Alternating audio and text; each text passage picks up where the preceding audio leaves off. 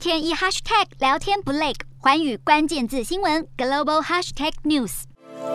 美国总统拜登在三十一号下令要启动美国紧急储备石油的释出计划，从五月份开始，每天释放。一百万桶的战略储油，为期六个月，一共计一点八亿桶，而这将会是美国历史上规模最大的储备油释放行动，而目的就是要因应对俄制裁造成的高油价。为了应对当前不断攀高的油价，美国总统拜登在三十一号宣布为期六个月的供油计划。除了动用储备油之外，拜登还会呼吁国会通过法规，针对租用公有土地却没有实际生产石油、天然气的能源公司课征罚款，而在在拜登口中，造成这些能源危机的罪魁祸首俄罗斯总统普丁，则被形容得更加孤立。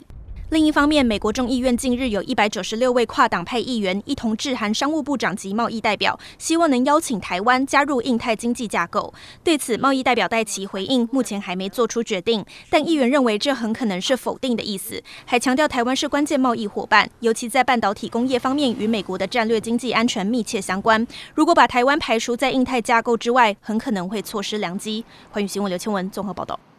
大家好，我是环宇新闻记者王长卢。如果你喜欢环宇关键字新闻 Podcast，记得按下追踪以及给我们五星评级，也可以透过赞助支持我们的频道哦。